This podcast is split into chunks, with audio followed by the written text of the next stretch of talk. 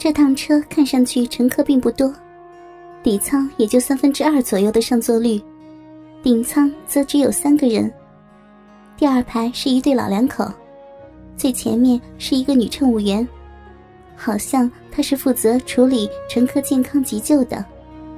另外，如果底舱有乘客要想换铺位上顶舱，只需向他补交一百五十元。我径直走到最后一排靠右的位置坐下，脱掉高跟鞋，我揉了揉脚，然后躺下身子，整个人轻松多了。只是我的思绪仍然停留在纠缠不清的感情世界里，索性闭上眼睛，那些烦恼我装作视而不见。过了一阵，我感觉车子启动了，于是睁开了眼。发现对面铺位不知道什么时候来了一个三十来岁的男子，戴着眼镜，衬衫上系着领带，斯斯文文的，比较面善，不像是坏人。但我还是下意识的扯开毛毯遮住下半身。我穿的是肉丝的长筒袜、及膝短裙，一方面也是因为车内开着空调，怕着凉。此时。已经是傍晚，天色渐暗，华灯初上。我忽然觉得有些饿，于是伸手去摸提包，这才发现我一路上发呆过来，竟然忘记买吃的了。虽然现在客车还在上海市区内穿行，但我总不可能喊司机停下来，让一大车人等着我去买东西吧。我情不自禁哎呀一声。对面的男子听见之后，探过身来问我怎么了。啊，不好意思，没什么。他仿佛看出了我的顾忌，也看出了我一脸饥饿疲惫之情，于是改用四川话问我是不是重庆人。我说是，他说他也是。尽管我觉得他这种搭讪的方式很老土，可顶舱也没有多的人，跟他聊聊也无妨。我就问他是做什么的，为什么会选择乘长途汽车回重庆？他说他是崇医附医院的外科医生，叫林一华，到上海来是去学习进修，现在学习期满回重庆。他说他之所以坐汽车，是因为他讨厌火车的噪音，而且他居然跟我一样，不但恐高，而且恐飞。听了他的介绍，我的介意全无，因为崇医附医院就在我父母家的附近。他说的事情完全对得上号，我也很大方的告诉了他我真实的名字和职业，并且抱怨自己一时疏忽忘记买晚餐了。林一华知道后，很爽快的从他皮箱里拿出一盒冠生园的蛋糕递给我。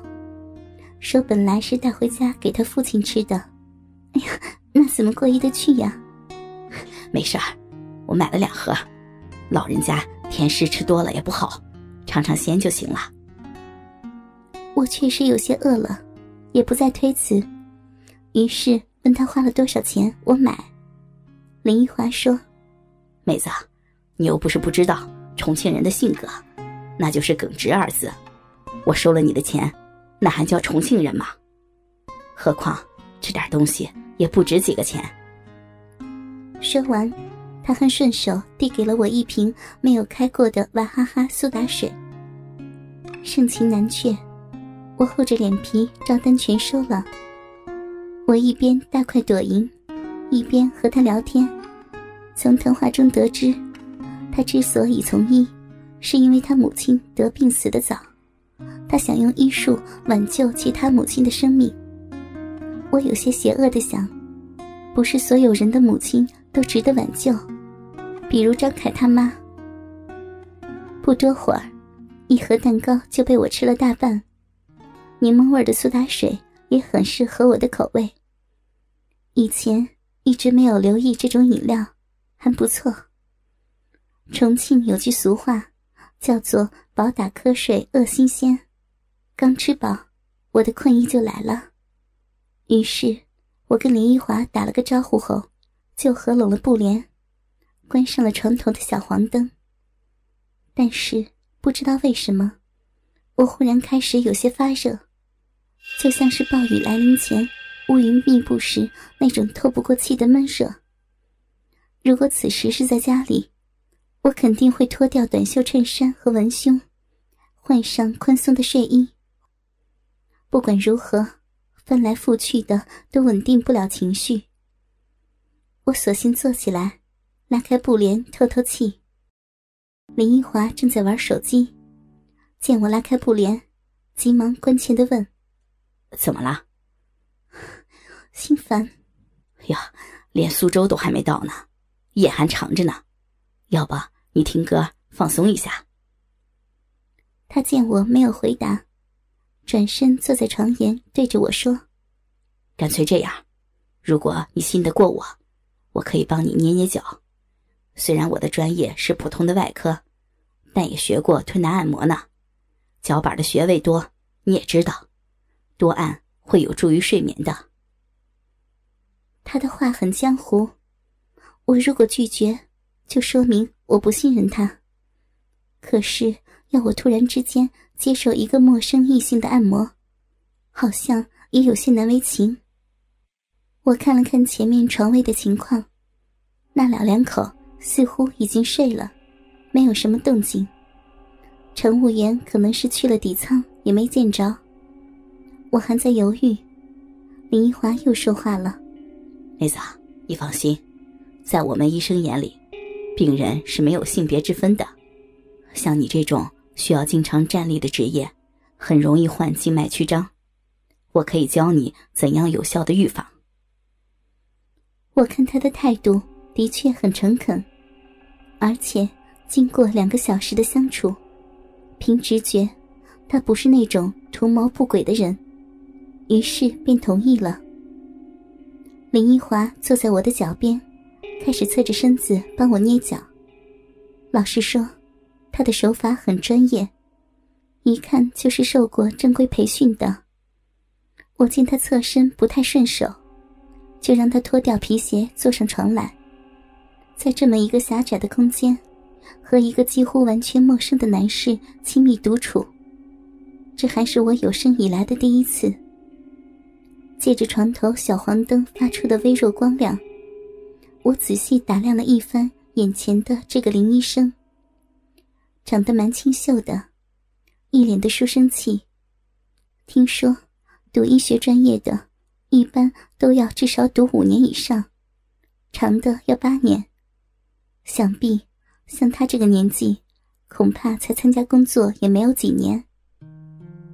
他捏得我很舒服，只是我依旧很热，而且昏昏欲睡。这个时候，其实我是很纠结的。既怕我真的睡着，被人占了便宜都不知道，又很享受足底神经传送给我的愉悦。我的眼睛时闭时合，意识开始有些模糊。我隐约听见林医生说：“我在帮你捏捏小腿。”还没等我反应过来，他的手已经开始向我的小腿摸来。我不确定。他究竟是不是在按摩？只觉得他的双手隔着薄如蝉翼的肉丝，在任意轻抚我的小腿。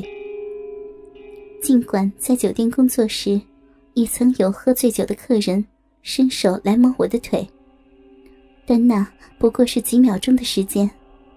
就连张凯也没有这样摸过我。林医生的手开始变得不太老实。竟然伸进了我的裙子里面摸我的大腿，我顿时觉得不妙，想要阻止他，但却感觉全身无力。我的喉咙也像被什么东西卡住一样，喊不出声来。因为我穿的不是连裤袜，而是单筒的长筒袜，所以当他的手摸到我大腿根部的时候，我们俩的肌肤就第一次。百分百的碰触到了一起。实事求是的说，他的手很细腻，像是拿手术刀的，而不是那种令人反感的粗糙大手。他开始做出一些试探性的挑逗动作，不断反复抚摸我的大腿内侧。我感觉我的小臂有反应了，很痒。我不知道该如何摆脱这种近距离的赤裸裸的骚扰。我只是无助的扭动着身躯。我不是思想保守的女人，也没有开放到谁想上我就上。可这个时候，我的脑海里居然浮现的是网络上流传已久的一句话：“生活就像被强奸，当你无力反抗时，那你就躺下来慢慢享受吧。”